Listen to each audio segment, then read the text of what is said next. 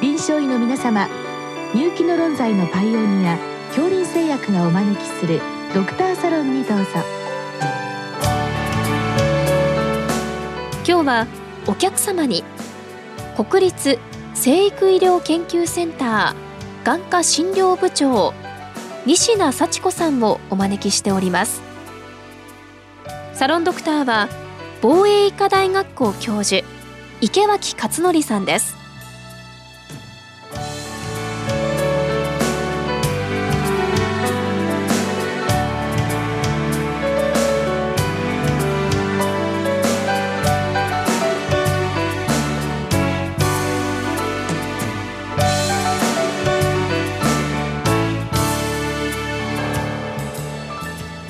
西野先生こんばんは。こんばんは。今日はあの眼科特にあの乳児のですね斜視の質問をいただきました、はい。えー、斜視って多いのか少ないのかちょっと調べてみましたらまあ乳児ではなくて子供でしたけれども2%の子供さんに斜視がある。えそんなに多いのとびっくりしました。はいその通りなんです。いろんなタイプの内斜視全部合わせると学校入るまでにだいたい2%ぐらいのお子さんに斜視が起こるというふうに言われてるんで決して稀な病気ではないですし先生方もお見かけする比率は高いんじゃないかなと思っております。あの目もやはりまあ赤ん坊から子どもの間に発達する中で片方の目の位置がずれてるといわゆる我々が普通に見ているこの立体の視覚っていうんでしょうか？そういったものがやっぱり阻害されるわけですよね。はいその通りなんですあの目の機能は生まれたての頃は全く発達していないのでそこから学校入るくらいまでの間にここが感受性の高い時期なんでその間に、まあ、視力もそうですけど両目で立体的にものを見る機能も育つわけでその間にずっと斜視が起こってしまうと発達しなくなってしまって生涯立体視できなくなるということが心配されます。うそういう意味では斜視といってもまあ本当にあの場合によっては早急な対処が必要な写真もあってで先生今日のこの質問なんですけどまず、はい、えーと、乳児と、まあ、赤ん坊の内斜視えー、まあその治療手術の適用に関して教えてくださいということで、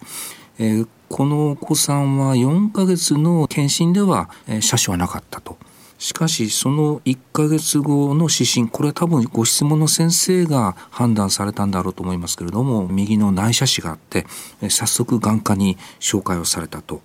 そうしたらばこれはあの先天性の量、まあ、変則だけでは量内斜視ということで、えー、眼科の先生の判断は、まあ、経過を見ましょうということで今11ヶ月になりました。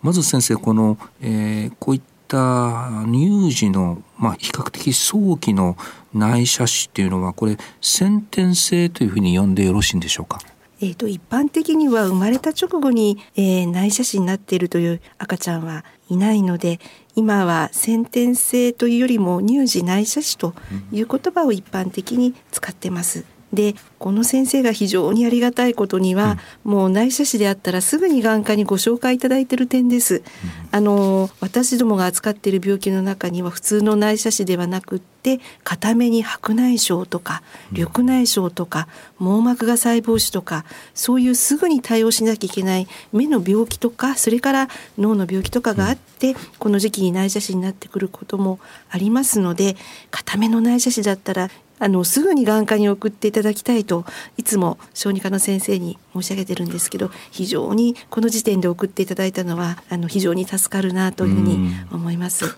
確かに今日のご質問先生は本当にあの的確に迅速に、はい、えー、眼科を紹介いただいてこれ先生あの、えーと、その先生の見立ては右の内斜視が、はい、眼科の先生は両内斜視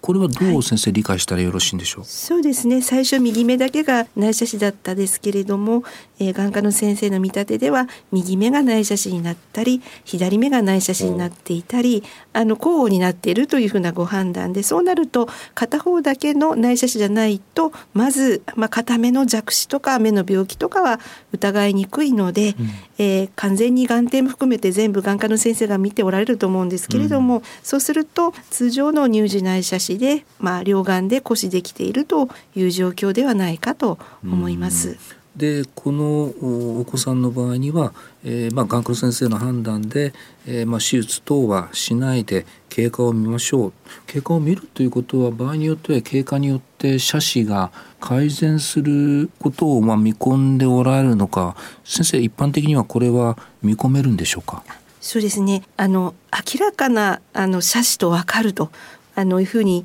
記載がございますので、うん、あの本当に軽い内斜視だと自然治癒もあるんですけれどもはっきりと角度の大きい内斜視だと通常は自然治癒はしませんので、うん、その斜視のタイプにもよるんですけれども遠視が強い場合は眼鏡もしくはそうでない場合はプリズムという、まあ、工学的な治療とか手術をして、うんうん、なるべく早く目の位置をまっすぐに揃えてあげるというのが、まあ、通常推奨される治療ではあります。うん、先ほど先生が言われた子どもがこう発達をしてきちっとその立体で見れる両眼視の機能というのもやはりタイミングよくそれを回復してあげないとそれが育たないという意味では、まあ、そんなにあの猶予のあることはできないことがその通りでございます。あの眼科の先生のお見立てで何か他に懸念すべき状況なのかもしれませんけれども、うん、通常の入場内斜視ですとやはりあの発症する時期が早いものですからそれだけ感受性が高いので、なるべく早くできれば、えー、3ヶ月以上内斜視のまま放置しておくのは立体視獲得が困難になると言われているので、うん、そうなる前に何らかの治療で目の位置をまっすぐにしてあげることが、えーまあ、重要ではないかなというふうに一般的には考えられています。うん、まあ、先生の眼科のところではもう年間ね200300例と、えー、斜視の手術をやっておられるので、はい、まあ、非常にそのお言葉はあの重いと思うんですけれども実際にまあこの方を、まあ、手術ということになりますとこれ先生具体的にはどんな手術なんでしょう？はい目の周りに外眼筋といって目の位置とか動きを司っている筋肉が6本ございますがそのうち内直筋といって内側にまあ引っ張って動かす筋肉がございます。その内直筋を後ろにずらす付け替えて着火する手術というのを両眼するのが、まあ、国際的な標準の治療法です。なので、えー、その治療法をするには、まあ、全身麻酔が必要ですけれども、まあ、比較的安全な方法でございますのであの手術は躊躇なく、えー、お体の方の問題がなければ受けていただけるんじゃないかなというふうに思っております。先生本当にこれはあの知らないが上の質問であの失礼かもしれないんですけれども例えば内斜視の原因っていうのは、まあ、いろいろあって不明というふうに書いてあるのが多いんですけれども手術のアプローチっていうかそのターゲットっていうのは大体同じなんですか？そうですね。そもそもあの内直筋が原因ではないんですけれどもあの目の位置をまっすぐにするために末端部の内直筋を操作するということで、あの斜視の原因が様々ありますけれどもあの一般的には内直筋を後ろにずらすという手術が、えー、乳児では一般的だと思います。これは先生、まあ、手術をしてそうすると、まあ、何しろ赤ちゃんだと「いやよく見えました」っていうフィードバックなかなか難しいですけれども、ね、あの見た感じのその目の位置ということで大体評価は、はい、そうですね。あの本当にあの正確にですね6プリズム以内のあの内斜位になっていないと両眼視の獲得が難しいので、うん、まあ、眼科医としてはあの細かな斜視とか弱視も見逃されないように、うん、ずっと内斜視の場合は10歳ぐらいまでずっと目の位置を保てるようにいろいろな治療を加味していくことになります。じゃあもう先生この早期に手術してもそれで終わりっていうわけではなくて、はい、まだまだその後が。そうですね。ようやくスタートラインに立ってできるだけ立体視できるようにその後もまあ弱視治療とか眼鏡の装用とかもしかしたら追加で追加手術というふうな方も10人にお一人ぐらいはいらっしゃいますけども、そういったことを含めてずっと管理していくということが重要ですし、まあ、生活環境もやはり重要で、あの近距離ばっかりずっと見ているような生活はやっぱり悪影響が出る可能性があって私どもは懸念しております。最近は先生も子どもさんもスマートフォンですねあのせっかく手術して先生たちが手術して良くなったのがスマートフォンばっかり見てるとまたちょっと。まさしくあの乳児内斜視の後目の位置がすごく良かったのにお父さんのスマートフォン借りて 私の前であの1歳なのにやってる赤ちゃんがいておやと思ったらもう片目で見てて片目が弱視になっていて慌てて追加治療したということがあります。もうよほど注意されないといけないと思います。し2歳ぐらいまでは本当に、あの大事な時期です。し特に斜視になりやすいお子さんっていうのは、よほど気をつける必要があるんではないかなと思います。うこういう乳児の、まあ、斜視っていうのはほとんどこれ内斜視なんでしょうか？そうですね。あの乳児内斜視のほかに乳児外斜視とかあと上下の斜視もございますけれどもはい、特にあの外斜視の場合は一般的には間欠性といって、はい、時々目の位置がぼーっとすると外に向くけど普段はまっすぐというタイプが多いのであの外斜視の場合は一般的なタイプだとすぐに手術をするものは少ないです。これはあの今日はあのご質問はまあ乳児の、えー、まあ内斜視でしたけれどもある程度目の機能が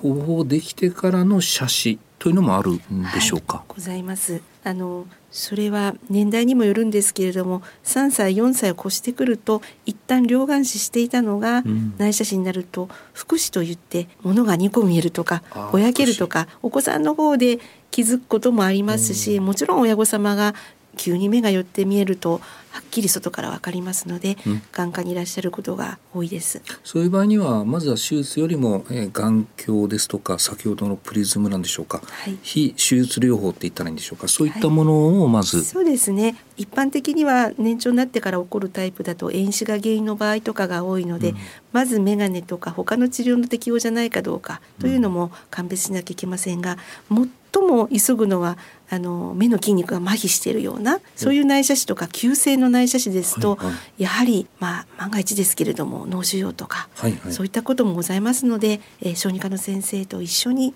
拝見して、えー、やはり他の病気を鑑別するということが大きくなってくると、うん、なお大事なことになってまいります。ね、まあ、そういう意味では先生あの乳児で、まあ、今日木野先生方で、えー、顔を見てちょっとなんか片方の目の眼球ずれてると思ったら早速これは眼科の先生にと。そうですね。ぜひはいそのようにしていただけると眼科医としても早く病気を見つけるとそれだけ早く治せて予後も良くなるのでありがたいと思っております。ありがとうございました。はい、ありがとうございます。